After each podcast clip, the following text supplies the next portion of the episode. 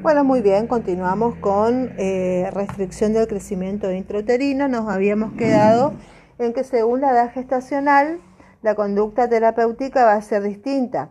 Si tenemos menos de 18 semanas, el tratamiento va a ser general, vamos a hacer control ecográfico cada 15 días, estimulación de la maduración pulmonar a partir de las 24 semanas. Eh, si la edad gestacional es de 28 a 31,6, el tratamiento va a ser general. La salud fetal va a ser una evaluación eh, con ecografía Doppler obstétrica fetal por semana.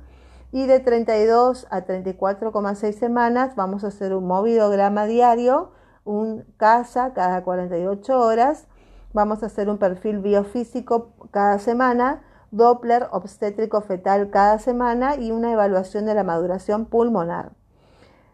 La restricción del crecimiento intrauterino con los criterios de finalización de embarazo en alta complejidad, siempre en coordinación de servicios de obstetricia y neonatología, va a ser cuando hay retardo del crecimiento intrauterino menor a 35 semanas, vamos a hacer una detención del crecimiento fetal con, con o sin maduración pulmonar.